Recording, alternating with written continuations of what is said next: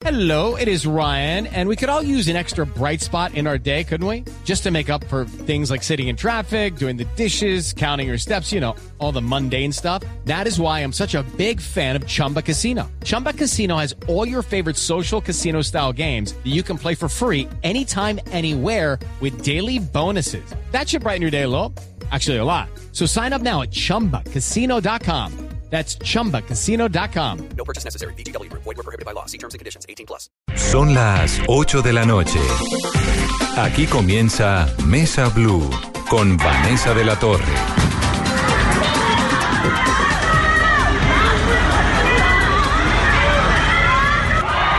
8 minutos de la noche, represión, vandalismo, protestas, disturbios, inconformidades, unas imágenes realmente estrepitosas y muy preocupantes. Unas cifras que dan cuenta de 271 buses vandalizados entre el SITP y Transmilenio, 65 personas conducidas a revisión por posible responsabilidad en lo que ocurrió hoy. Bogotá realmente entre ayer y hoy pues ha sido un escenario de un lugar que deja profundas inquietudes. Por un lado, lo de la marcha de transportadores pues no terminó en nada muy contundente y terminó con un interrogante muy grande y es ¿Qué pasó con esa alerta tan preocupante que durante el fin de semana se viralizó en las redes sociales y todos terminamos en una preocupación profunda, pero en realidad eran muy pocos los que estaban protestando, tanto así que los gremios más multitudinarios de taxistas y de transportadores han decidido no sumarse a ese paro que algunos sectores, los más pequeños, están llamando para el día viernes. Pero por otro lado, tres universidades de Bogotá terminaron entregándonos unas imágenes que parecen realmente de campo de guerra.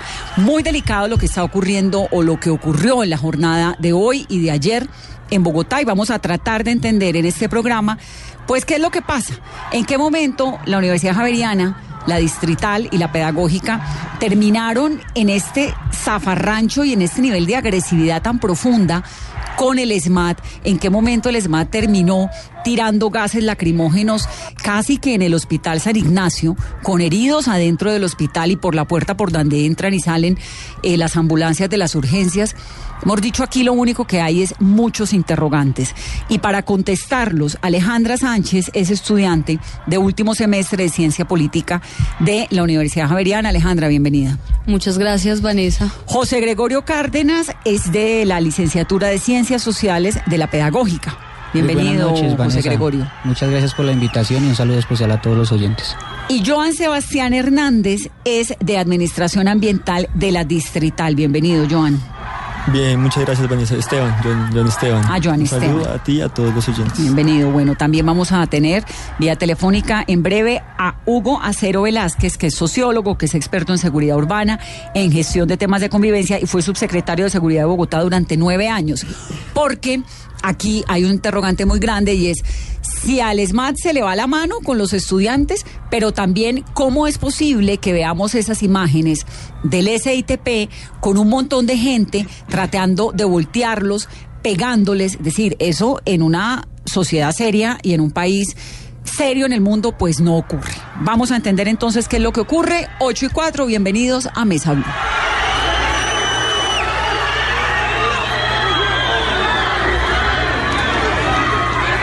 Primero, lo que está ocurriendo en este momento en ese lugar, María Pía Volgerman del Servicio Informativo de Blue Radio. María Pía. Hola Vanessa, buenas noches. Estamos en este momento en la carrera 13 con calle 73. Eh, por acá es una de las salidas y entradas de la universidad.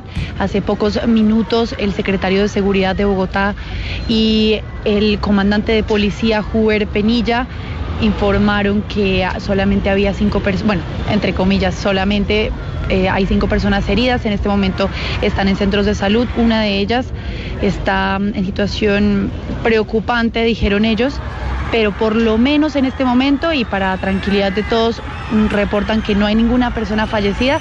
En los disturbios de hoy estuvieron bastante movidos, estuvimos acá desde las 4 de la tarde más o menos. Hubo papas bomba, gases lacrimógenos. em, de todo, mucha violencia, gritos. em, no era muy claro lo que estaba pasando en realidad, Vanessa. La verdad es difícil entender lo que estaba sucediendo porque hablamos con algunos estudiantes que nos decían que no estaban de acuerdo, otros que sí, que apoyaban a los encapuchados, que eran los que estaban lanzando las papas bomba. Mejor dicho, em, acá pasó de todo durante toda la tarde, Vanessa. María Pía, pues vamos precisamente a eso, a tratar de entender, ¿no? Cómo es que, cómo es que en un momento termina esas imágenes que terminamos viendo tan complicadas. Alejandra, en la Universidad Javeriana, ¿cuál es la versión suya? Bueno, fundamentalmente que eh, la proximidad con la sede administrativa de la Universidad Distrital, que es al frente, justamente, eh, pues nos vio, nos hizo vernos envueltos en, un, en unos disturbios y pues en una situación, digamos que no deseable para ninguno, porque evidentemente no se trata de qué causa se está defendiendo, sino realmente que había una proximidad, una protesta de los estudiantes por solidaridad. O sea, lo de ustedes fue solidaridad estudiantil, lo por de la supuesto, Javeriana. por supuesto, solidaridad de, de, de, de la protesta estudiantil, de la protesta social, que debe ser defendida como, como pues una forma legítima de defender los derechos de la, de la sociedad en cualquier tipo, sí. Es Eh, constitucional Pero, por protestar. supuesto. Entonces, más allá de que estaba defendiendo los estudiantes de la Universidad Distrital, fue cuando llegó el SMAT a, a, pues a, a- a sacarlos, a, disiparlos, y pues obviamente que los de la Universidad Javeriana también decimos, hey, déjenlos, déjenlos protestar porque eso es un derecho y no tienen ningún problema. Cuando usted dice los de la Universidad Javeriana, ¿son quiénes? Yo soy Javeriana, que quiero contarle a los oyentes. Y la verdad es que nunca en la vida, en mis años de carrera, había visto a la Universidad Javeriana en ese desmadre en el que la vi ayer y hoy. ¿Usted sí? Sí, yo sí, afortunadamente hace en el 2011 cuando hubo el primer movimiento estudiantil, el de la MANI, fueron los médicos javerianos los que se pusieron las batas blancas y salieron a defender la educación pero no, superior. Pero no, no, No llegaron así. a este nivel de disturbios. Lo que pasa es que es justamente el, el, el, el, parte y parte desde el SMAT eh, y desde, desde los estudiantes que hubo realmente como una, una, una, gran, una gran confusión en los hechos, pero lo cierto es que nosotros defendemos siempre y creemos en la protesta social también como medio para defender nuestros derechos. Ahora, la Universidad Cambiana- Javeriana ha cambiado mucho y hoy la mayoría de estudiantes son de clase media. Y, y- y entendemos también que la, que la educación tenemos que defenderla como derecho y no como negocio. Por eso muchos nos movilizamos en el paro estudiantil el año pasado, porque muchos estamos endeudados con el ICETEX y ese fue uno de los puntos que Sí. ganamos los estudiantes. entonces, sí ha venido cambiando. Entonces, espéreme un segundo porque lo de la Javeriana es solidaridad básicamente con la distrital porque la tiene al frente y una cosa de estudiantes y de apoyo y de respaldo y de respeto por la protesta que es un derecho de y de todos los indignación, colombianos. Vanessa. Y de Porque indignación. entonces el primer ¿Con día- quién? Contra el SMAT. De Claro. indignación contra la alcaldía de Peñalosa que viene a, a echarle el SMAT a los estudiantes que están protestando. Eso fue lo de ayer. Eso fue sobre lo todo. de ayer. Y hoy, hoy nos indignamos, convocamos a, a un plantón y la universidad, la rectoría convocó también a un plantón en el que pues obviamente fue mucha gente porque pues, Pero no era se- un plantón pacífico. era un plantón pacífico. Justamente ahí es donde entra como la, ver- la verdadera eh, naturaleza de los hechos y es que nosotros todos estuvimos en, una, en, un, en un tono pacífico y en un tono de defender eh, la protesta social como, como un derecho. Y entonces llegó el SMAT e intervino en el campus de la universidad a modo de, de- de violación a la autonomía universitaria. Joan Esteban, que es de la Universidad Distrital, Sí, que es donde arranca este, este episodio. ¿Qué es lo que pasa allá? ¿Cuál es el problema que tienen ustedes con un profesor que se llama Wilman Muñoz?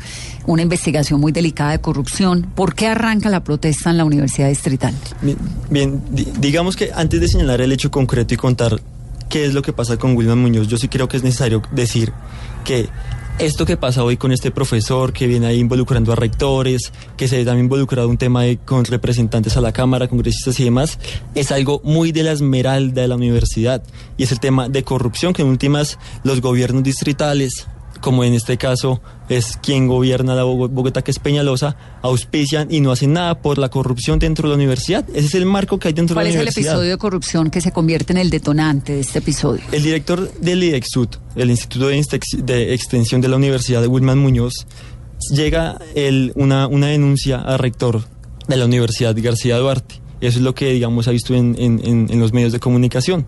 ¿Qué dice esta denuncia? Que él tenía una cuenta, una tarjeta de crédito con la cual pagaba muchísimas cosas, no de orden, digamos, de la contratación o propias de la universidad, sino de índole personal. Es decir, sacaba la ta- sacó una tarjeta de crédito de la plata de la universidad para gastársela en uso personal. En Eso uso es personal. lo que dice la investigación interna, Eso pero ya no está ahí en la universidad. Él está, a él lo suspenden, hay un nuevo, un nuevo, los hechos son, a él lo suspenden, cambian el director del IDEXUD, ahora es Carlos Yesi, Carlos Yesidio Rosso. Este señor queda suspendido y después de esta suspensión, digamos que uno puede podría especular, digamos, y entrar a hacer afirmaciones sobre cómo es que se dan los hechos, Eso es investigación, ¿no? Está eso en es investigación, eso no, no, no es, eh, está en investigación. ¿Qué es lo que viene después de eso? Porque lo que él ya aceptó y está aprobado es que pagaba una serie de cosas como viajes, cosas que tenían que ver con una empresa que él y su familia tienen. Eso ya está aprobado. Lo que está en investigación es el segundo episodio, que es cuando él declara ante la fiscalía la relación del rector, del representante de los egresados, Carlos Fajardo, que tiene que ver también, por ejemplo, eh, una representante a la Cámara que se llama, oiga, Lucía Velázquez. Es decir, eso es lo que está en investigación. El resto ya está probado que sí hay corrupción dentro de la universidad. Y entonces ustedes, esto. los estudiantes, como forma de protestar contra ese episodio de corrupción, salen a la calle. El hecho es que dentro de la universidad, lo que han sido estos días, han venido habiendo, sobre todo, lo que se puede entender como jornadas pedagógicas al respecto. Tenemos que entender esto, pues, digamos, para poder salir a movilizarse de forma consciente y decir a los bogotanos que está pasando, hay que estudiarlo. Eso ha pasado en las asambleas. Lo que ha pasado concretamente en estos días es que, pues, los estudiantes eh, nos hemos venido reuniendo sobre en la Facultad de Ingeniería, hoy había asamblea en la Facultad de la Macarena y pues de- como forma de movilización se hacen estos plantones que son planteados de forma pacífica. En ninguna asamblea de la universidad se ha llegado a decir vamos a generar una cosa o la otra de forma violenta. Se forma, se organizan estudiantes para manifestarse de forma pacífica. Y señale una cosa frente a lo que dice, decía Alejandra, digamos, en términos del ánimo de movilización de parte de los javerianos. Una, una, no, yo, yo, yo no, yo no lo diría solamente como solidaridad estudiantil. Yo creo que los estudiantes de la Javeriana también tenían un nivel de comprensión respecto al problema de la universidad. Y lo digo porque dialogando con personas de la Javeriana e inclusive las consignas que cantaban los estudiantes de la Javeriana eran señalando el hecho de corrupción dentro de la universidad. ¿De la Javeriana? No, no, no. No. De la distrital. De la distrital, distrital, sí. claro, sí. rechazando lo que estaba ocurriendo en la distrital. Bueno, ¿y la pedagógica?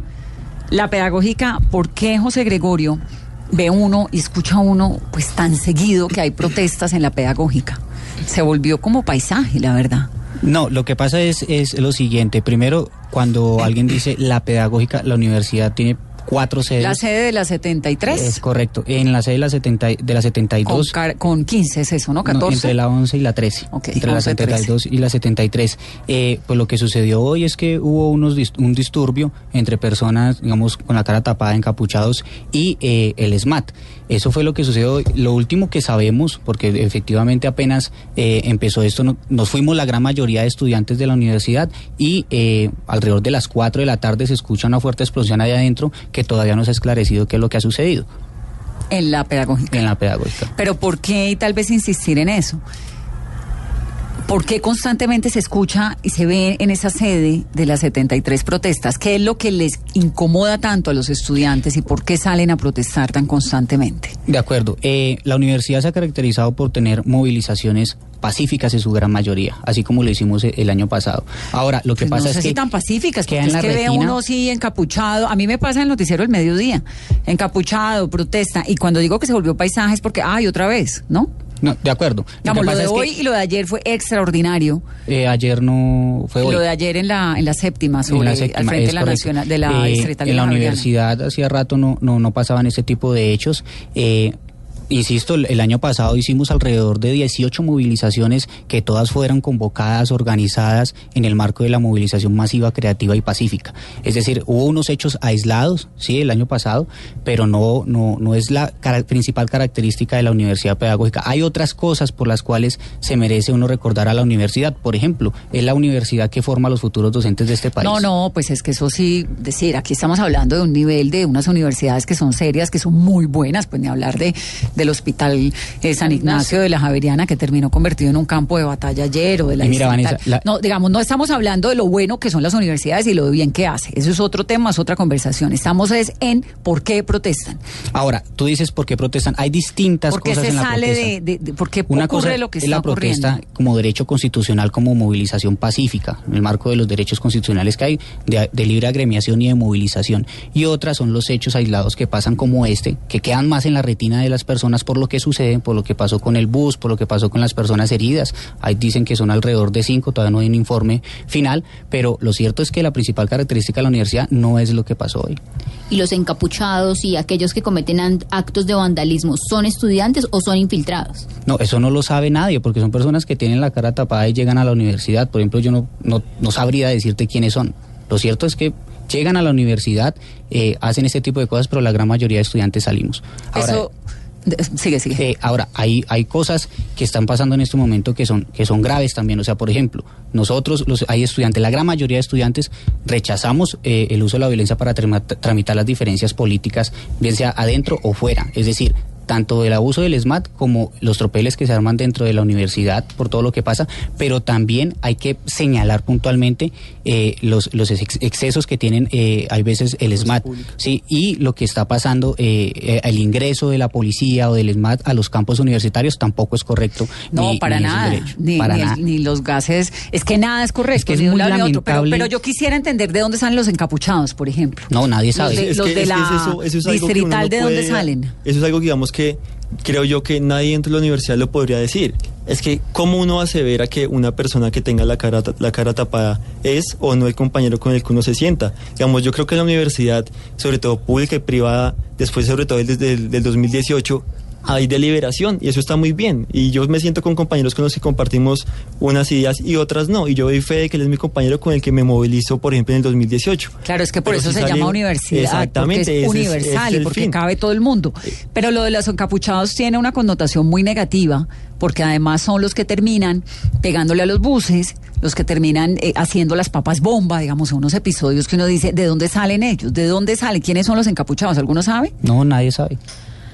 Eh. Alejandra.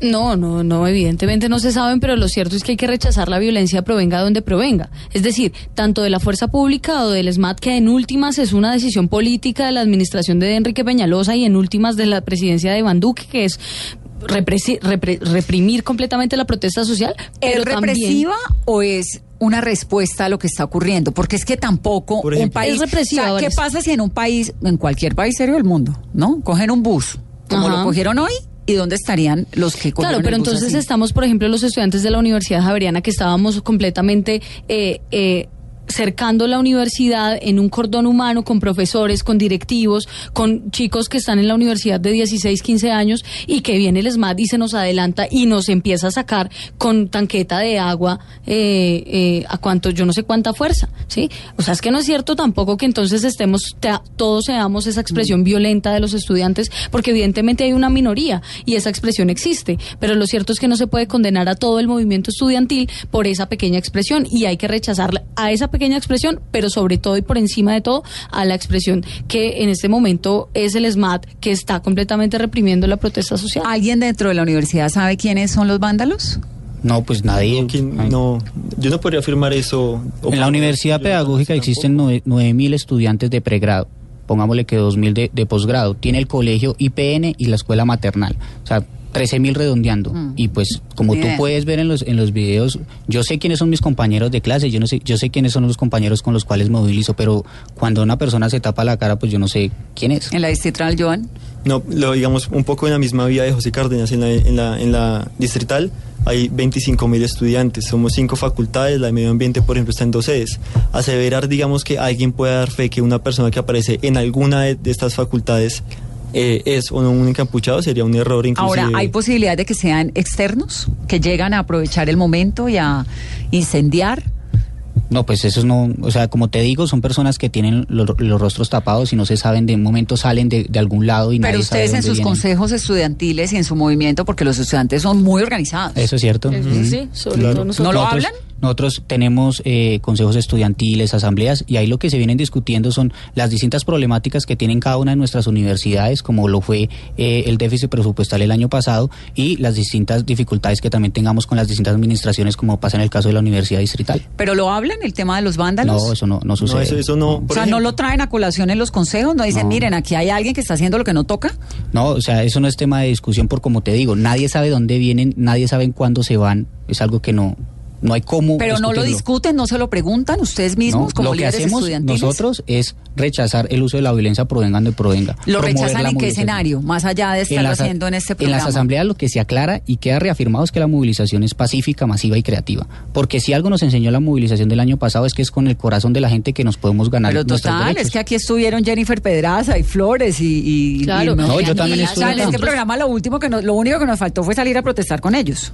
nos apoyaron mucho. y, sí. otra Y cosa, todavía sí. dale. No, pues todavía seguimos en la mesa de diálogo con el gobierno, José, yo, Jennifer, Alejandro, y seguimos justamente, pues, si hay que llamar a la movilización, llamando a la movilización pacífica Es y, que en el momento en que entra esta cosa del disturbio y del vandalismo, se pierde inmediatamente La esencia, esencia y la sensatez. Pero, por ejemplo, sobre eso hay un ejemplo muy bonito que yo creo. Por ejemplo, junto con mis compañeros durante el paro del 2018 nos subimos, después de esos hechos aislados y minoritarios de tropeles y ese tipo de las movilizaciones, a los transmilenios y poníamos este ejemplo. Si hay un cultivo de plátano, dos hectáreas de plátano, y hay dos maticas de café, ¿qué es eso? Un platanal o un cafetal. Ese es el mismo tema con las universidades y las movilizaciones. Somos cientos, por ejemplo, hoy en la séptima de estudiantes en esta en este plantón y unos hechos aislados de personas que nos no- de la, que primeras no damos fe que son de la universidad y que segundo no representan al grueso de la comunidad universitaria. Pero tienen la capacidad de incendiar. Y eso es muy delicado Por porque eso- inmediatamente por eso- le viene a uno a la cabeza una imagen de una sociedad anárquica donde dónde está la autoridad. Entonces ustedes dicen, no, es que el SMAT, al SMAT se le fue la mano. Sí, pero hay 271 buses vandalizados. Ah, pero eso- 271 eso- pero buses. cifra no Ustedes vieron la imagen Esas no son de de- en, en todo Bogotá. Ustedes vieron las imágenes de, de los buses, cómo los estaban golpeando. En la movilización que supuestamente salió de los camioneros. O... No, no, no, el de hoy. No, el Ah, el de hoy, sí, ahí sí, en sí. la puerta de Sí, la sí, pero Javeriana. ese es, ese- Pero ese es 200. correcto. Eso 72. eran, no eran la- 200. En la en, puerta de la pedagógica, O sea, perdón, de hay- tu universidad. De acuerdo, de acuerdo. O sea, pero hay que ser también objetivos y no, los 200 no corresponden a las universidades. No, no, Por ejemplo, no, yo rechazo. En todo Bogotá. Ah, de acuerdo. En todo Bogotá como consecuencia de todo. Pero, Lo pero hay una imagen, te la compro, hay una imagen. Una. es correcto, que rechazamos totalmente, no, y que Porque le cuenta a uno la historia de un estado donde se desmadró todo, porque nadie está frenando esa situación, y de unos jóvenes que están siendo reprimidos, pero también de un vandalismo. Es que tú lo dices, es completo, es completo. O sea, Claro, uno, pero la el imagen uso de la del bus violencia. es impresionante, porque es que es un bus Claro. rodeado, la describo rápidamente, rodeado de, no sé, 30 personas tal Y vez. por lado y lado Por lado y lado, tumbarlo. moviéndolo de lado a lado. Los y disturbios, el golpeándolo. bus y los heridos que hay el, el la día de hoy, que las personas que el terminan golpe de heridas. la papabomba eh, cuando estaba retirando dinero en un cajero de los de la zona financiera. Por Eso- ejemplo, eso es con la cara lamentable, ensangrentada. Lamentable. Eso es lamentable y además hay que también eh, eh, pues intentar hacer todo lo posible para que no vuelva a suceder, pero lo cierto es que hay que hay que rechazar la violencia porque la violencia siempre lleva más violencia. Es, eh, hoy el senador Robledo trinó una, una cosa muy interesante que decía, las papas, las piedras o las armas no se disparan solas, las disparan las ideas. Y lo cierto es que eso pues hay que combatirlo con educación. Y todo el tiempo eso es lo que nosotros hemos venido haciendo. El 2018 todo el paro que nosotros hicimos y que apoyamos desde las universidades privadas, porque fue desde los Andes hasta la Tadeo, hasta la Javeriana, hasta todas las universidades, lo que hicimos fue educar a- la gente y decirles, miren, el, el país está desfinanciado en educación y necesitamos presupuesto, por eso paramos, a y lo, pesar de y que... lo hicieron pacífico y terminó todo el país apoyándolos. Exacto, hecho, a pesar de que hay algunos, Espérenme, un segundo casos aislados. rápidamente, Caro, recordemos qué ha dicho el gobierno, qué dijo la ministra del Interior y qué dijo el ministro de Defensa, que han sido quienes se han pronunciado.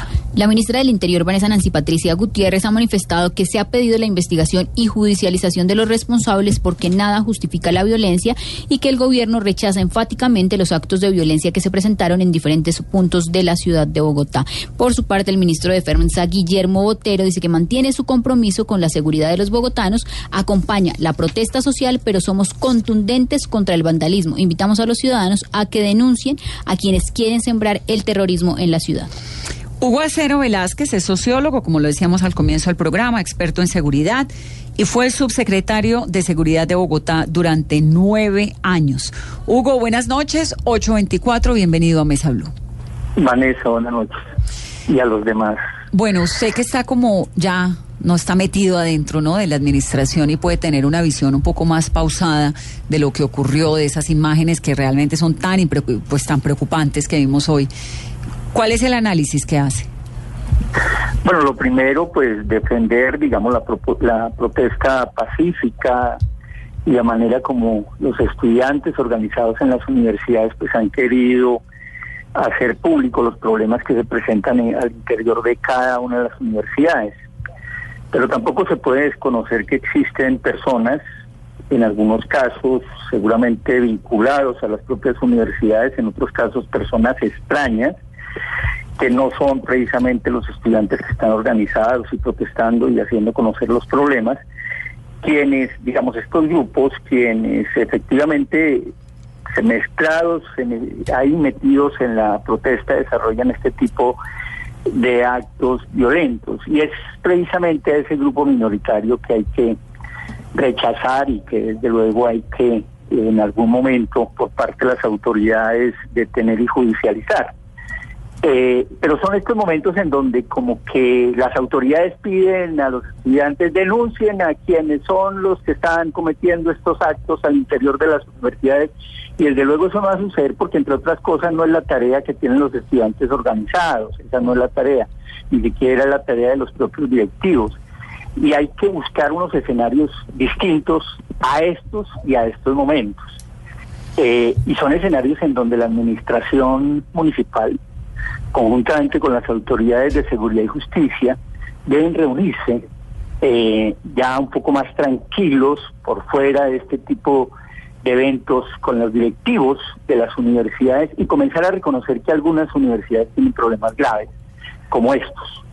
Y hay personas que no pertenecen a las universidades y que desarrollan esas actividades ocultándose dentro de la propia universidad. Y esto no es solamente el tema de la pedrea y el tema de del, del, del, saboteo a la protesta pacífica y, el, eh, digamos al hecho violento que desarrollan estas personas, sino que en algunas universidades inclusive se aprovecha la universidad hasta para vender drogas. Para mm. nadie es un secreto que en la universidad pedagógica o en la Universidad Nacional eh, se venden droga y hay ollas. Bueno, pero eso sí en cualquier universidad. Eso, sí, eso hay, en cualquier universidad del mundo, además. Usted va a Harvard y consigue la esquina donde le venden marihuana si quiere, ¿no? Por eso, eso existe y que hay una serie de problemas que definitivamente habría que trabajar con las directivas. Pero hay que hacerlo, digamos, como un tema completamente ordenado desde el punto de vista de un Estado y unas autoridades legítimas que también lo que deben hacer es garantizar la seguridad no solamente de la comunidad universitaria en su conjunto, sino de los entornos universitarios. Y en ese sentido ese trabajo sí hay que hacerlo. Generalmente eh, se recurre a tratar de buscar soluciones después de que suceden hechos como los que hoy se hicieron, se realizaron eh, en Bogotá y las manifestaciones que se presentaron en las sedes de la Universidad Distrital, eh, lo que sucedió ayer precisamente ahí en la Universidad Javeriana y lo que sucedió también en la pedagógica. Entonces hay que buscar unos escenarios de trabajo conjunto con las autoridades universitarias para solucionar estos problemas y efectivamente identificar y poner a disposición de la justicia las personas que están realizando este tipo de actos violentos que, como digo, no corresponden a los estudiantes organizados que protestan y desde luego hacen conocer a la sociedad los problemas que se tienen, no solamente las universidades, sino el sector educativo. Y si los estudiantes no van a estar en la tarea de denunciar, Hugo, quiénes son estos encapuchados, ¿habría que contemplarse entonces la posibilidad de policía o ejército al interior de las universidades? No, no, no, no, no, no, no. Yo creo que ese es un trabajo, eh, precisamente es que eso es lo que se plantea cuando hay estos problemas. Es decir, la policía puede ingresar o la policía no puede ingresar.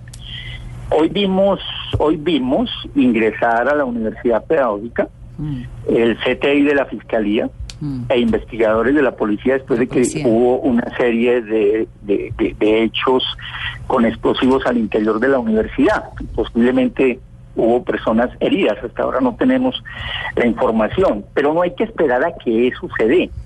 O sea, y tampoco uno esperaría que eh, como autoridad los estudiantes eh, efectivamente sean ellos los que, eh, que no es su función, sean ellos los que va- vayan a señalar quienes están cometiendo este tipo al interior de... ¿por qué usted cree que los estudiantes saben quiénes son los que los que vandalizan estas protestas?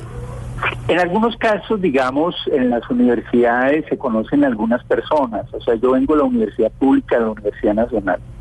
Y efectivamente uno como estudiante sabía quiénes estaban iniciando las pedreas, pero como digo, no son los estudiantes. Así Ahí como uno no sabe sabe- quién es el nerd, quién es el juicioso, quién es el, el uno, el otro, uno sabe Ese no quién tiene es la el- cara No, tapada.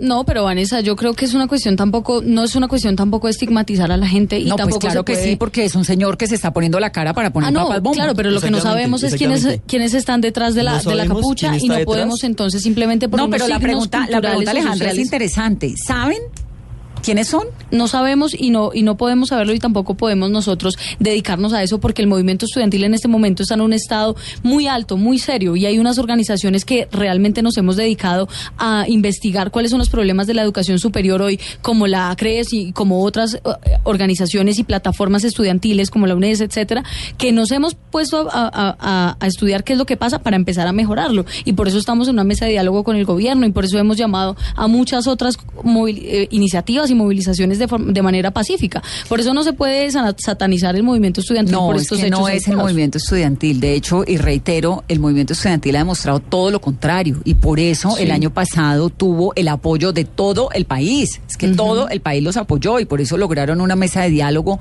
de la importancia de la que alcanzaron.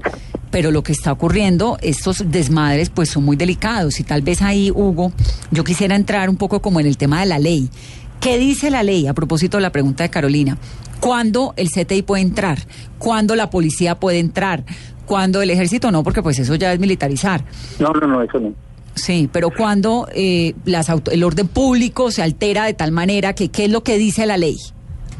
Bueno, hoy tuvo que ingresar, digamos, hoy tuvieron que ingresar eh, funcionarios de investigación criminal, tanto de la policía como de la Fiscalía de la Universidad Pedagógica, precisamente para mirar qué había sucedido al interior y seguramente eh, en el caso de antiexplosivos para tratar de desactivar si algo existía, digamos, de riesgo en ese sentido. ¿Y por qué Entonces, y por qué hoy por qué pudieron entrar?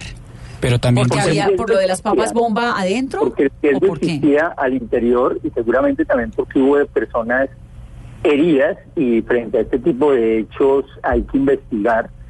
Eh, no es un accidente lo que se presentó.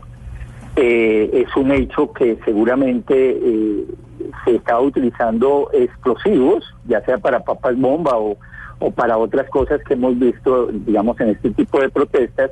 Y desde luego esas son las instituciones que deben investigar. Entonces, la ley, lo hacen, la ley, la ley indica que la la, ley indica que la fuerza pública puede entrar cuando hay qué. cuando lo La verdad autoriza el que rector. existe, eh, hay que, por eso digo que hay que buscar unos escenarios previos de trabajo y de coordinación entre las autoridades universitarias, que supone desde luego la rectoría y, y- y las, y- y las instancias de autoridad de cada una de las universidades, con la administración local y las autoridades de seguridad y justicia, precisamente para coordinar trabajo, para que este tipo de cosas no sucedan. Entre otras cosas, también para que las labores de investigación eh, criminal e inteligencia se puedan desarrollar y sobre todo se puedan detener a aquellas personas que están dedicadas única y exclusivamente a realizar este tipo de actos vandálicos y violentos eh, y se pueda diferenciar Sí, muy cuando claramente cuando está en riesgo- no tiene que ver con eso. Entendido. Cuando está en riesgo lo que puede haber alrededor de un, de un, de un episodio de alteración de orden público. Segundo, ¿en qué momento llega el SMAT? ¿Quién decide cuándo tiran un gas lacrimógeno o cuándo se meten, como ocurrió ayer y hoy también al Hospital San Ignacio, que creo que eso es que uno queda no un poco impresionado porque es un hospital finalmente por donde entran y salen la puerta por donde entran y salen el- las ambulancias, un hospital público. Bueno, la verdad es que ahí en todas, absolutamente en todas las policías, unas, hay unas unidades especiales para trabajar multitudes y disturbios. Es necesario, digamos, desde el punto de vista de las funciones de las policías, desarrollarlos. Y debe ser personal entrenado, como sucede, digamos, con la Policía Nacional y con unos protocolos específicos de intervención. Ahora, si hay excesos, y eso lo tiene directamente que investigar no solamente la policía, sino los mismos organismos de control que lo pueden hacer. Eh, si hay excesos, desde luego se deben sancionar. Pero en este caso, digamos, son fuerzas necesarias eh, pero como digo, si hay excesos hay que investigarlos. Son entrenados y tienen unos protocolos específicos para funcionar. Esto no es una fuerza es típicamente, exclusivamente colombiana, no. Esto corresponde a unidades, policiales, a unidades policiales especializadas en manejo de multitudes y disturbios. Pero de otro lado, Hugo, ve uno lo que, pues, es esos excesos del ESMAD, lo que nos estaba eh, contando Alejandra hace unos momentos, que les tiraron agua, agua, gases, gases a unos muchachos que estaban allí protestando pacíficamente. ¿En qué momento el ESMAD toma estas decisiones? A ver, estaba mirando las noticias y, digamos, se dice, por ejemplo, que en el caso de la Universidad Distrital, eh, algunos directivos hablaban de que eran 200, otros dicen que eran 100, que se querían tomar a la fuerza la rectoría y fue eh, los propios administrativos quienes primero llamaron a la, a la, a la, policía. Eh, allí no llega, digamos, el uno o dos policías, porque saben que efectivamente se van a encontrar, sobre todo en la universidad pública, se van a encontrar con eh, este tipo de enfrentamientos. Entonces, ¿cuál es la unidad que primero llega? Es la el SMAP. ahora no llega inmediatamente a, a, a efectivamente violentar absolutamente a todo el mundo. Por eso digo, hay unos protocolos desde el punto de vista de formación y desde el punto de vista de profesionalización de este tipo de unidades que son los que hay que respetar. Ahora, si se cometieron excesos, es la propia autoridad y los organismos de control que deben investigar y en algunos casos, y en algunos casos, si existe el mérito, desde luego sancionar. De otro lado, ve uno cómo es posible que un bus del SITP esté rodeado de un montón de gente que le está pegando al bus y que lo quieren voltear. ¿Por qué el SBAT no está allí contra el bus en vez de estar contra los estudiantes? Eh, es que este tipo de... Fíjate que las imágenes eh, de la 72 que nos muestran los noticieros el día de hoy eh, son elocuentes desde el punto de vista de, la bomba o el explosivo que se lanzó al cajero automático donde estaba una persona, fueron dos o tres personas que salieron de la universidad pedagógica, salieron de la universidad pedagógica, con esto no estoy diciendo que sean estudiantes, simplemente salieron de ahí e hicieron este tipo de hechos atentando ante los ciudadanos. La pregunta que tú me estás haciendo es ¿por qué no estaba el SMAP en ese momento?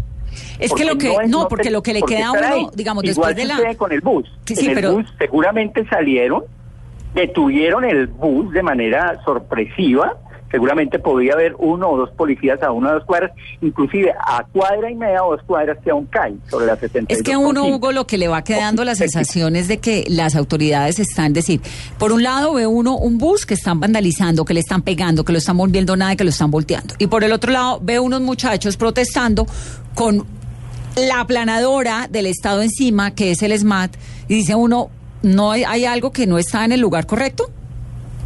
No, yo creo que hay que medirlo en términos de tiempos. O sea, las imágenes, digamos, a uno le mandan esto. Eh, lo que digo, la bomba en el cajero automático, el bus que, eh, que se estaban, que, que lo, primero sacaron a la gente, no sé qué, y estaban rompiendo vidrios y luego lo querían voltear. En ese momento, en ese momento, seguramente el esmalte se estaba movilizando desde el lugar donde estaba hacia la 72. Igual, digamos, eso es lo que a uno le da en términos de imagen, ¿cierto? Luego llegaron y efectivamente controlaron por lo menos el paso y se dio el enfrentamiento con los estudiantes ya desde el interior de la universidad. Eso suele suceder, digamos, en la práctica. Ahora, fíjate que hay, hay varias cosas que en algunos momentos he planteado en términos de seguridad urbana y en términos de seguridad inclusive de, la universidad. en su momento le he planteado a las administraciones municipales Hombre, pongan unas cámaras de video de permanente vigilancia en los entornos de estos donde está sucediendo. ¿Y dónde De están? ¿No hay cámaras? Eh, ahí no hay. Y se requieren realmente unas cámaras, inclusive de identificación facial, para dar precisamente con quienes están realizando este tipo de actos violentos. ¿No hay cámaras en, en las puertas de las universidades? No, pues basta ver los... ¿O las hay y las quitan? Pues en algunas hay. En algunas. En algunas hay. No, pues, pero, pero ahí se requiere un trabajo, eh, por eso digo, se requiere un trabajo también con la, con la administración. Lo digo porque en su momento tuve la oportunidad de hacer un plan de seguridad y de manejo de crisis y riesgos para la Universidad Nacional, como también lo hice para la Universidad Pedagógica, porque me contrataron las directivas. Pero esos documentos que fueron muy bien intencionados con las directivas de ese momento, eh, terminaron como simples documentos porque nunca, digamos, las recomendaciones que se hicieron en términos de seguridad y convivencia, tanto el interior de la universidad como los entornos, se llevaron a la práctica. Entonces, sí hay sí hay muchas dificultades, digamos, en ese trabajo coordinado entre administraciones universitarias, eh, administración local, policía y justicia. Yo creo que eso hay que hacerlo. eh, eh, no hay terrenos vedados para las autoridades de seguridad y justicia y no hay terrenos vedados en la medida en que su accionar se haga en el marco de la ley, es decir, respetando los derechos humanos. Hugo, gracias. Con mucho gusto. Hugo Acero, como decíamos hace un momento, pues es experto en esto, en, en seguridad ciudadana. Juan Camilo Gómez, que es estudiante de la Universidad Javeriana, nos está mandando unos videos bien interesantes a través de las redes sociales con el numeral Vanessa, los disturbios son. Luis dice lo siguiente, yo le puedo responder si los estudiantes conocemos o no a los encapuchados, como ejemplo de la movilización del año pasado. Hay unos que son estudiantes, pero su única misión es defender la universidad de la invasión de la policía. Nunca salen a vandalizar. Y dice de pasillo, aquí le dejo la reportería que hizo este medio periodístico estudiantil sobre las manifestaciones. Vamos a hacer una pausa rápidamente y al volver, cada uno de ustedes eh, nos da su opinión sobre lo que acabamos de escuchar y cómo, cómo vamos a ver si avanzamos ¿no? en, este, en esta situación. 8.41, volvemos en breve. Bueno, chicos, yo voy a insistir con el interrogante, porque uno sabe como estudiante cuando estudia quién es el bueno, quién es el malo, quién es el que hace. ¿Los encapuchados tienen organizaciones, supongo, o qué es? Pues, Vanessa, yo, yo te voy a ser sincera, nosotros no sabemos ni podemos aquí atrevernos a, a- a- responder cualquier cosa de ese tipo, pero lo cierto es que sí podemos responsabilizar a las autoridades competentes a que investiguen en el marco del debido proceso, por supuesto, eh, todas estos, todos estos hechos y estas actuaciones, pero por supuesto de manera juiciosa y O sea, como ¿Usted debe cree ser. que falta voluntad para investigar? Yo creo que hay que responsabilizar de estos hechos al, al alcalde Enrique Peñalosa, que fue, que es en últimas el que toma la decisión de, de reprimir la protesta social y por, y a su vez que investigue pues los hechos de modo que se Ahora, puedan esclarecer quiénes son lo- los Lo de responsables. la represión, digamos, de acuerdo. Es espantoso lo que ocurrió. La imagen, a mí es que la imagen del hospital San Ignacio me parece Claro, de una gravedad. Pero además es completamente ilegal. de una, sí, de una gravedad Porque- suprema. Eh, la ilegalidad depende, por eso le preguntaba a Hugo Acero ahora hasta dónde la ley le permite al CTI, a la policía entrar, de acuerdo a lo que esté ocurriendo Pues, adentro. Pero digamos más allá de eso, tal vez sí es importante saber que hay que identificar a quiénes son los que los que causan esta anarquía. En un segundo logran incendiar la ciudad de esa manera y deslegitiman la protesta. Es que precisamente sobre eso que acabas de decir, hay algo muy interesante que dijo el señor Hugo Acero y es qué es lo que hacemos y qué es lo que no hacemos los estudiantes. Es decir, lo que hacemos los estudiantes, por ejemplo, en el caso de la Universidad Distrital, y yo creo que pues, todas las públicas y en el caso de las privadas, es defender la universidad, estudiar la universidad y movilizarnos de forma consciente y pacífica. Pero defender la universidad implica también Defen- taparse la cara si es Por, necesario. supuesto- por supuesto que no, es lo- es la idea que hemos ratificado durante toda esta entrevista y durante el paro del 2018. No estamos de acuerdo con eso y a eso, a eso es lo, a lo que voy con lo que hacemos y lo que no hacemos. Y lo que no hacemos los estudiantes de forma mayoritaria es taparnos la cara, el tema de la violencia, Las papas bomba. ese tipo de cosas. Claro. Ese- eso es lo que ¿por hacemos qué- y no hacemos. ¿Por qué en la Universidad Distrital eh, estaban tratando de meterse unos estudiantes a la oficina de la rectoría y hay una cantidad de versiones sobre esto, que eran un montón, hay quienes dicen que eran pocos, con taladros para abrir la puerta? ¿Cuál es la versión que usted como Eso es- estudiante tiene? Yo creo que ahorita estaba pensando sobre eso y yo creo que ese es el mejor ejemplo para mostrar qué es lo mayoritario y qué es lo minoritario dentro de las universidades.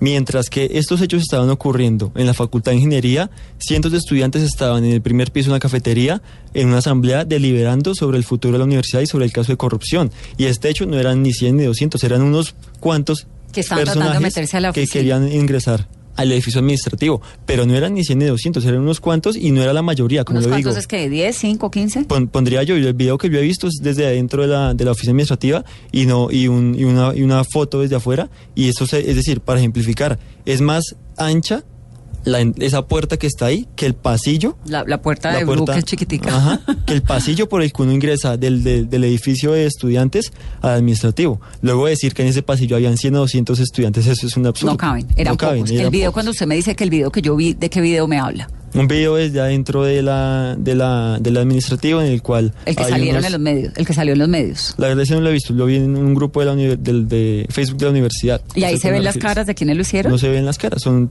personajes eh, con los rostros trapados. Y si ustedes, por ejemplo, estaban en la cafetería, ¿por qué no suben inmediatamente e intentan desenmascarar a ese grupo de 5 de 10? Es que yo creo- Precisamente por eso, sí. discúlpame, porque es que ese no es el deber de los estudiantes. Los Totalmente estudiantes no nos vamos a agredir entre nosotros o agredir a quien asumimos que es un estudiante. Lo importante ahí es que estábamos deliberando sobre el hecho de corrupción. Y es decir, ah, otro punto sobre eso. ¿En qué se centra la protesta de los estudiantes? ¿En hechos minoritarios como este o en lo central, en la, en la, en la- en la almendra esto? ¿Por, como, ¿Por qué lo digo? Porque o podemos centrarnos en estos pocos que estaban o podemos decir quién fue el que auspició el tema de la corrupción dentro de la universidad. Por ejemplo, Peñalosa, hoy sale eh, que el rector de la universidad está involucrado en eso. Y en el primer gobierno de Peñalosa, quien era el rector también era García Duarte. Y hoy cuando ocurre esto, ¿quién es el rector? García Duarte. Bueno, la investigación va avanzando. Tendría ¿no? que También, avanzar, digamos, tendría que sus- avanzar. Tendría que tiene, avanzar. Pero además, sus tiempos. Yo creo una cosa fundamental y es que nosotros no tenemos que ponernos de, de- de investigadores o De autoridad a, poner- a- a mirar quiénes son esos. Pero Nosotros tenemos una. No, no podríamos. Podrían lo que tenemos que hacer, no, lo que tenemos que hacer es defender la universidad pública, defender la financiación correcta, pero además hablar del problema estructural de la educación, porque si nos ponemos a centrarnos en los problemas que están, pues como, como emergiendo en Sí, cada de una de las no universidades, son no, terminamos nunca. Y, y lo que tenemos que hacer es explicarle a la gente cuál es el problema estructural y asimismo, pues intentar erradicarlo de manera estructural. José Gregorio, hay forma- cámaras afuera de la pedagógica. Pues ese es el centro financiero. O sea, Obvio. Eso, eso para haber. los oyentes de afuera. Esto es no el centro histórico, digamos, no es la Casa Nariño, pero es el centro financiero. Ahí al lado están todos los bancos, está donde se mueven todos pero- los negocios. pero la, para allá iba- la banca de Bogotá. Con ¿no? lo siguiente, Banca de Colombia. La, la universidad no es ajena a los problemas que vive el país, de hecho es un reflejo de ella misma. De hecho, las, las formas de solucionar este tipo de problemáticas que ha vivido el país no ha sido colocando cámaras alrededor de todo el territorio nacional, sino de verdad que las personas entendiendo que la- el uso de la violencia para tramitar las diferencias políticas hacen parte de una hoja de la historia de Colombia que el país ya decidió pasar y que es del pasado. Estos son hechos que son minoritarios, que son reducidos, pero que no representan el ánimo del movimiento estudiantil y que no representan la gran mayoría de acciones que nosotros hacemos. La Pero forma son en que nosotros- preocupantes porque le dejan a Claro. uno la sensación, ¿sabe de qué? ¿Qué es lo que creo que, que, que la, la sensación de hoy de mucha gente? de hay algo en la institucionalidad, uno dice, ¿cómo es posible que el SMAT permita que ocurra esto con los buses? Sí. Pero también, ¿cómo es posible que el SMAT se meta de esa forma tan represiva con unos muchachos que nos mandan fotos de eh, globos blancos y no sé qué, ¿no? No, y un- lamentar los heridos que quedan de ese tipo de ¿Cómo es posible que una señora que está en un cajero termine ensangrentada de esa manera? hay- y lo que decía hace un personas- momento, usted va a cualquier policía, a cualquier lugar del mundo y póngale un dedo en el hombro a ver qué le pasa. De verdad, a ver qué le pasa. O sea, estos hechos, los heridos se deben de lamentar y ah, me imagino que al país le ha dolido tantos años de lo que ha venido pasando en el país y por eso decide pasar esta hoja de, de la historia de Colombia que ya no, ya no, ya no quiere que siga pasando, pero además que esto, que, que este tipo de hechos nosotros siempre, siempre, en cada movilización, cuando la convocamos, cuando la discutimos en las universidades, es con un carácter de movilización pacífica, masiva y creativa. José Gregorio, lo de las cámaras de afuera, que me parece bien interesante lo que dice Alejandra, que, que hay, que falta voluntad eh, política para investigar quiénes son. ¿Usted está de acuerdo con eso? No, yo personalmente creo que como lo hemos hecho en el país, esos problemas no se solucionan colocando cámaras alrededor Exacto. de todo, ni mucho menos permitiendo que la policía y el ejército Pero finalmente hay que saber quiénes hacen el formas. vandalismo porque hay que judicializarlos. Hay Y para eso están las entidades, para eso están las, enti- las entidades. A los estudiantes nos corresponde estar en la universidad, tenemos derecho a movilizarnos, sí, pero el país lo solucionó de la siguiente manera, y es sentándose a discutir de verdad cómo hacer para pasar esa hoja de la historia que ya no queremos que vuelva a pasar, miles de personas heridas, miles de personas muertas y por supuesto que esto sea una página de la historia que no queremos volver a repetir y que lo que prime sobre la movilización sea la movilización pacífica, masiva y creativa. Y una cosa, una cosa, digamos, respecto al tema que decían ahorita con el señor Hugo de que si entonces debe estar o no debe estar el ejército y la policía dentro de la universidad. El ejército no, porque el ejército es, Es bueno, militarizar sí, la ciudades y para eso tiene que policía. haber... La policía ¿Qué o el. Congreso? Sí, digamos, so- so- la fuerza sobre, pública. sobre esa pregunta y ese ejemplo, mírenme la Universidad de Pamplona, como lo decía ahorita Alejandra, ¿De Pamplona, España o Pamplona, de Santander? Pamplona Santander. Lo que decía ahorita Alejandra y, Sí, y José. Cárdenas. En la mesa de negociación con, con el gobierno hay una mesa de derechos humanos. Y que eso es lo que se ha visto ahí, que precisamente porque este, este tema de que la Universidad de Pamplona tiene un sistema de seguridad con policía dentro de la universidad, pues es que hay un montón de casos en los cuales... 32 esto- procesos 32 abiertos. procesos. Y otra cosa de eso, ahorita tú me decías, obvio, te sientas al lado de la persona con la que tienes Pero en la, en la versión de ustedes, perdóname que te interrumpa Señor. porque no te entendí el desarrollo de la idea.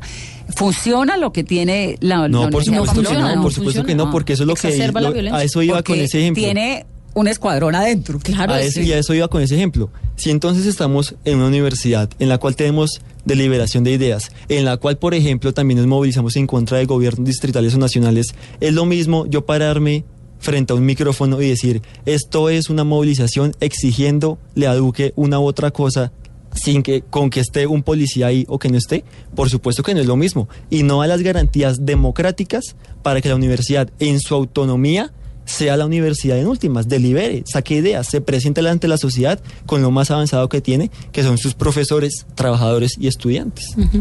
Yo creo que hay que dejar también una idea en los oyentes y es que eh, ¿cuántos un- eh, estudiantes tiene la Universidad Distrital, Esteban? 25 mil. 25 mil. ¿Y la pedagógica? 15 9 mil. mil de pregrado, 2 mil de posgrado, escuela maternal y En PN total. total para unos 13 mil, 14 13.000. mil. Bueno, ya 14.000, vamos, 14.000. ya vamos, ya vamos 40 mil y la Javeriana tiene 24 mil, ya vamos más o menos 70 mil estudiantes. Y lo cierto es que ¿cuántos estudiantes cometieron los hechos de hoy? ¿20?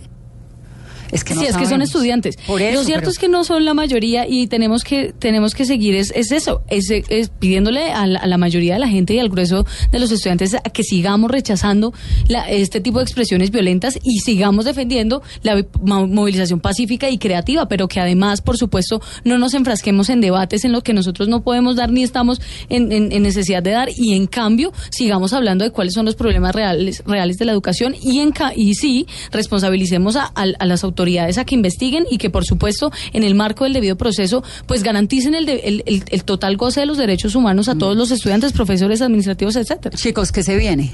Mañana, por ejemplo. Bueno, en el caso de la universidad estamos esperando que haya La un pedagógica. reporte, un reporte oficial. Lo último es ¿Reporte que oficial es que ¿Reporte de, la universidad o de las autoridades? porque hay distintas versiones encontradas, tanto de los de los heridos como lo que está pasando. Me- dicen por, la- por las redes que eh, ingresó la policía sin autorización. Ya la administración había anunciado que posiblemente no haya clases mañana y el viernes. Estamos a la espera de lo que pase. ¿Mañana tiene heridos. clase en la pedagógica? Deberíamos tener, pero por estos hechos estamos a la espera de que no les han avisado. no han La. Javeriana no tiene, ¿no? La Javeriana no tiene clases, suspende clases, pero pues estaremos eh, mirando si el viernes sí retomamos actividades. ¿Y la distrital tiene clase mañana? En la distrital, el día de mañana tenemos unas asambleas eh, por facultades. En la sede de Bosa tenemos asamblea de sede y en demás facultades hay como actividades en torno al Es tema. que son como de- siete universidades en sí mismas. Sí, exactamente. O sea, hay protesta mañana otra vez. Protesta no podría asegurar, pero lo que sí sé es que hay por lo menos no, normalidad académica y Normalidad académica, va a haber clases Ahí y va a haber asamblea. Las asambleas cuando se reúnen a... sí señora A deliberar. a, deliberar. a hablar, a reunirnos en a acordar, mejor dicho. Y la Javeriana no tiene clase. La Javeriana no tiene clase mañana, vamos a tenemos eh, reunión entre los eh, representantes, directivos, etcétera. En la Javeriana. En la Javeriana eh, y pues estaremos avisando, pero lo cierto es que ¿Estaremos sí, avisando eh, qué? Pues si el viernes se retoman las clases, que es lo digamos lo, lo lógico, eh, pero lo cierto es que yo creo que sí hay que mm, hay que también pues resaltar que los estudiantes de, la- de las universidades privadas no somos no estamos en ninguna burbuja. Nosotros estamos todo el tiempo afectados y por supuesto por una realidad económica, por una realidad política y- Claro. y, y todo el tiempo y vamos a seguir en, en, en, un- en una en una sintonía con las demás universidades y con las demás y con, y con el movimiento estudiantil en general, porque pues lo cierto es que estamos exigiendo lo mismo, un modelo un modelo educativo que le permita cobertura al universo, es decir, a la mayoría de personas Que y beneficie a y todos, los de pero las que además garantice privadas por igual. la educación como un derecho ¿sí? Sí. y no como un negocio. Ustedes han criticado el gobierno de Enrique Peñalosa en Bogotá, pero ¿qué debería proponer el nuevo alcalde para cooperar e identificar y evitar el vandalismo en las marchas de estudiantes? Lo primero es que se deben hacer, eh, digamos, dependiendo lo que estemos hablando. Si estamos hablando de tema de consumo de drogas, eso es un, eso es un tema que obedece a salud pública, sí, con prevención, atención. Eso ya hay un tema. fallo, ¿no? Ajá, es correcto. Lo segundo, eh, si tiene que ver con el uso de la movilización, pues garantizarla y respetarla. ¿sí? Hay una propuesta del ministro de Defensa que es regular la protesta social. Yo no sé hasta dónde, como pasa en Perú. En Perú toca mandar un listado de personas que van a asistir a la movilización cuando uno no sabe qué, qué va En a pasar. Washington a usted le dicen que es la meca de la supuesta democracia en el mundo. Se le dice, mire, usted puede protestar al frente de la Casa Blanca entre tal calle y tal calle en este cuadrante.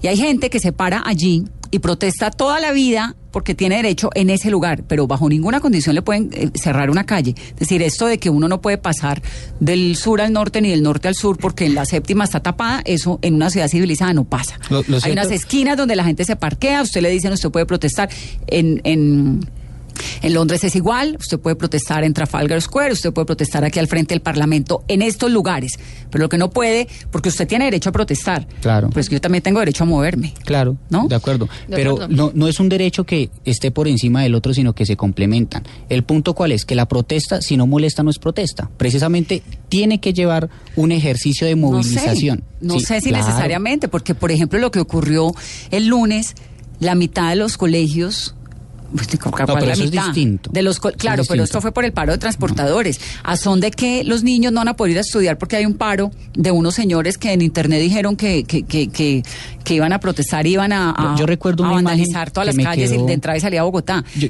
yo recuerdo una imagen de una entrevista que le hicieron a una El persona. derecho, los derechos de la gente terminan donde arrancan los de los demás. Claro. Una persona que estaba en Transmilenio llevaba cuatro horas yendo para Suacha.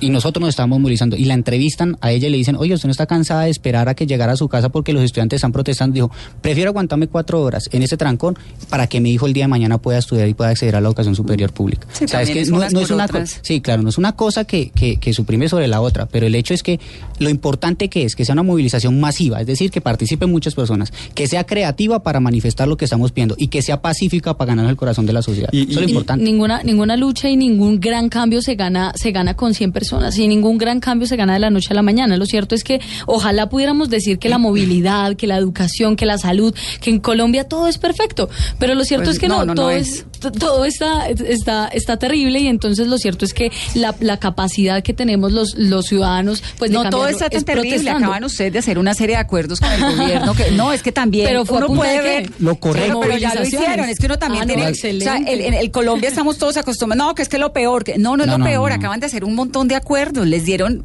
eh, beneficios Para que no se les habían 2019, dado en 400 30 mil años. millones que no de son beneficios. 32 Son derechos, de acuerdo. Exacto, De y en la acuerdo, medida en la que se como ciudadanos. Pero también hay que mirar la copa con un poco Pero más es que llena, miremos, miremos que esto sobre lo que decía José. Digamos una una una gran un- una gran nación no se construye de la noche a la mañana De acuerdo. no Es- y ahí vamos Y la protesta es fundamental garantizarla.